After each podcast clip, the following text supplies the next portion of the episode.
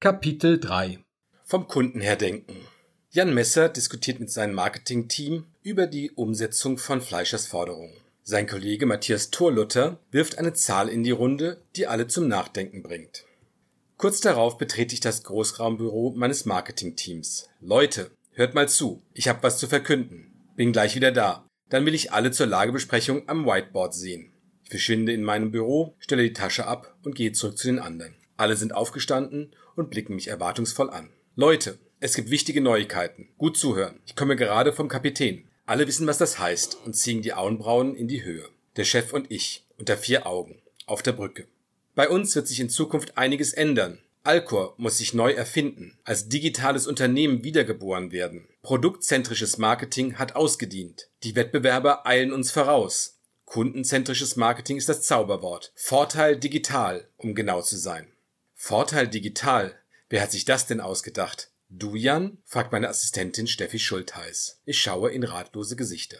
Geschäftsführung. Kommt von ganz oben. Lange Rede, kurzer Sinn. Marketing 4.0. Vom Kunden her denken. Könnt ihr euch darunter etwas vorstellen? Michaela Schulz, zuständig für unsere Broschüren, schüttelt den Kopf und streicht sich eine braune Locke aus ihrem Gesicht. Nee, Jan, eigentlich nicht. Vom Kunden her denken, kann ich mir nicht richtig vorstellen.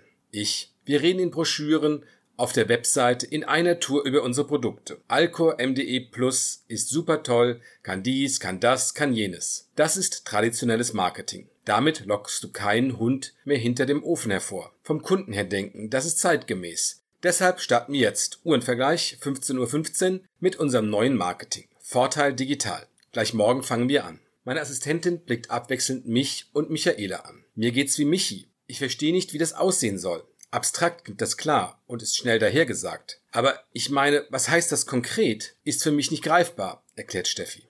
Ich würde einen Kunden von uns nicht erkennen, wenn ich ihm auf der Straße begegnen würde, ergänzt Michaela und erntet ein paar Lacher. Für mich klingt das diffus, wundert sich Steffi und fügt hinzu, was steht dann in unserer nächsten Broschüre, wenn sie es nicht um MDE Plus drehen soll? Langsam, ruhig bleiben. Wir sind die Marketingabteilung von Alcor. Wir entwickeln das gemeinsam. Vorschläge. Marketing 4.0. Wie könnte das konkret aussehen? Hat jemand eine Idee? Matthias Thorlutter, zuständig für unseren Online-Auftritt und soziale Medien, hebt den Arm. Ich nicke ihm auffordernd zu. Gestern auf der Heimfahrt habe ich einen Marketing-Podcast gehört. Den Marketing-Book-Podcast, genauer gesagt. War sehr interessant. Dann erzähl, Matthias. Da wurde ein Autor interviewt. Der erklärte, dass Kaufentscheidungen im Business-to-Business immer komplexer werden, weil die Anzahl der Stakeholder, also derjenigen, die an der Entscheidung beteiligt sind, seit Jahren wächst. Tendenz steigend. Und das ist jetzt interessant. Die haben eine wissenschaftliche Studie zitiert, nach der sind im B2B heutzutage im Schnitt 6,4 Stakeholder an einer Entscheidung beteiligt. Worauf willst du hinaus? Matthias macht eine Kunstpause, krempelt sich die Ärmel hoch und setzt wieder an. Jetzt kommen alle Tätowierungen zum Vorschein, die knapp vor der Ärmellänge enden. Matthias Thorlutter erinnert mich an einen der Harpuniere aus Moby Dick, den Pazifik-Indianer mit den vielen Tattoos. Wie hieß der nochmal? Dass im Durchschnitt 6,4 Entscheider zu überzeugen sind, MDI Plus zu kaufen. Wenn einer den Daumen senkt, bleibt es beim Status quo. Kein Verkauf, erklärt Matthias. Das klingt interessant. Erzähl weiter fordere ich ihn auf und starre auf seine Tätowierung. Wie hieß der Walfinger noch gleich? Die gaben folgendes Beispiel. Ein Produkt oder Service fürs Marketing. Früher musste der Verkäufer nur den Marketingleiter überzeugen. Wenn der das Produkt wollte und dafür Budget zur Verfügung stand, hat er das seinem Team verkauft. Man musste nur den Marketingleiter gewinnen. Oder bei Großunternehmen Marketingleiter plus Chief Marketing Officer. Ist heute anders. Die nannten als Beispiel das CRM-System. Der Vertriebsleiter verlangt ein CRM, weil er die Betreuung der Kontakte verfolgen will. Der Marketingleiter möchte bei der CRM-Software mitreden, weil die Leads seine Aufgabe sind. Dazu schaltet sich auch noch der IT-Leiter ein. Kommt mir bekannt vor, ist bei uns genauso, stelle ich fest. Genau, der IT-Leiter hat anderes im Sinn. Der will, was weiß ich, dass die Systemumstellung, Datenübergabe und ähnliches einfach zu bewerkstelligen sind, die Workflows seine Abteilungen minimal beeinträchtigen. Keine Schnittstellen, die er warten muss. Das ist sein Interesse. Der Finanzer, der ebenfalls den Daumen heben muss, hat die Kosten vor Augen. Die Rechtsabteilung schaltet sich ein, der Einkauf redet ein gewichtiges Wörtchen mit, der Datenschutzbeauftragte mischt mit DSGVO und so. Vielleicht klingt sich ein Manager aus einer Auslandsniederlassung ein, jemand, den niemand auf dem Schirm hatte. Der blockiert am Ende die Sache, weil das System keine chinesischen Schriftzeichen unterstützt und daher bei den Kollegen, in Shanghai Probleme verursachte. Ich schaue ihn fragend an. All diese Leute müssen wir überzeugen? Richtig. Inzwischen müssen im Schnitt 6,4 Stakeholder zustimmen. Einer nach dem anderen. 6,4 Entscheider, verstehst du? Ich streiche mir mit dem Finger über die Nase. Ich verstehe es nicht nur, ich begreife es sogar. Jeweils mit anderen Argumenten, passenden, relevanten, ja, Stories, wegen deren unterschiedlichen Interessen 6,4 und in 10 Jahren sind es 7,4 oder 8,7 oder mehr. Im B2B wird Vertrieb stetig komplexer, aufwendiger, langwieriger. Ich nicke.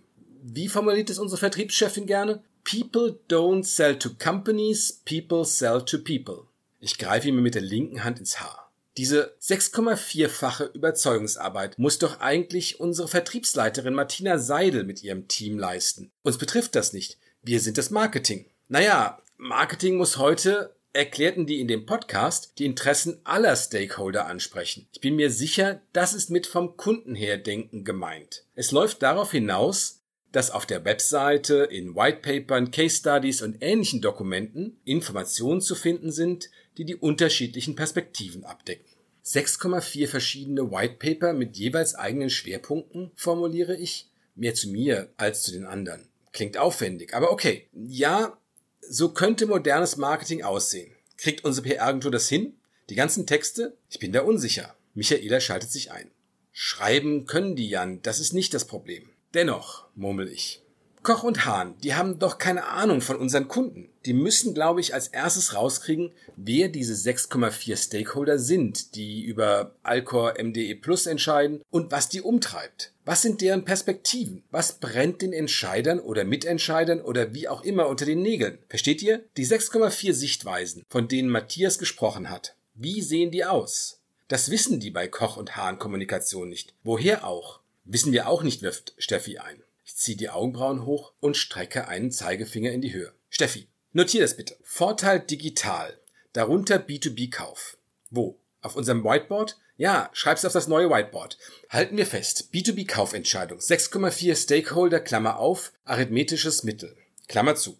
Du kannst einfach einen Kreis mit einem Strich durchmachen. Dann unterschiedliche Perspektiven. Ausrufezeichen. Pfeil nach rechts, dahinter neue Perspektive. Klammer auf, Gleichheitszeichen, kundenzentrisches Marketing. Ausrufezeichen. Klammer zu. Prima.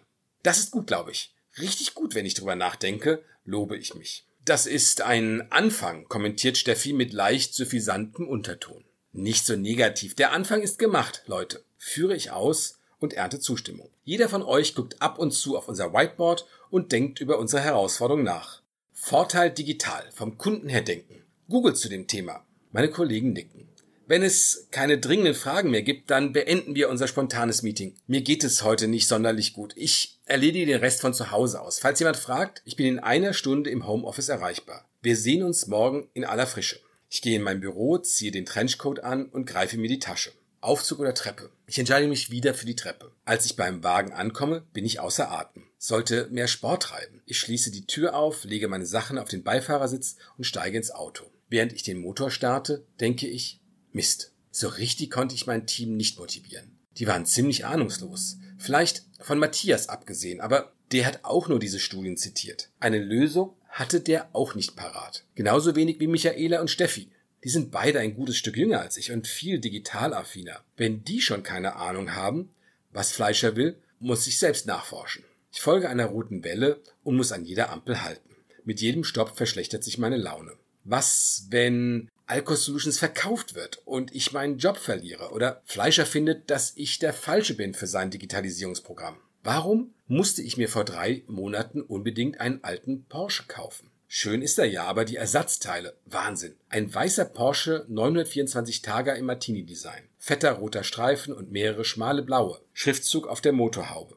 Hätte nicht sein müssen, so ein Wagen, aber irgendwann muss man sich seine Herzenswünsche erfüllen. Ich meine, sofern sich die Gelegenheit ergibt, wenn der Wunsch nicht verblasst oder sich verflüchtigt. Das kommt ja hin und wieder vor. Meine Frau war schockiert, als ich den neuen Wagen vorführte. Midlife Crisis, so sieht sie das. Keine Ahnung, ob sie recht hat. Jetzt habe ich Schulden bei der Bank, meine Frau ist weg und ich bin vielleicht bald den Job los. Dabei gefällt mir meine Arbeit, Marketingleiter bei Alco Solutions. Ich hätte es schlechter treffen können. Arbeitslos mit Ende 40 wäre schlechter und das bei meinem Lebenslauf. Trübe Aussichten sind das.